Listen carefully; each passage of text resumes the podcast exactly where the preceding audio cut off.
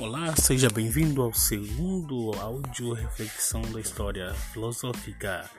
Como dissemos anteriormente, a palavra filo quer dizer amor ou amizade, e sofia, sabedoria e amante, e portanto o filósofo ele é amante do saber ou ele é amigo do conhecimento e da sabedoria.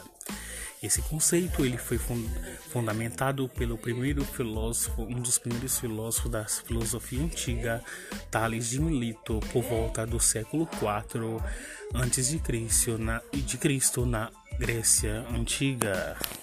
Até o próximo podcast.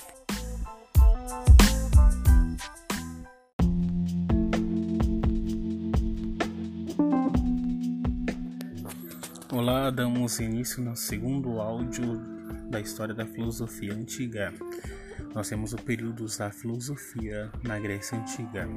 Este iniciou por volta do século IV com o pensador Tales de Mileto e teve por fim no século VII a.C.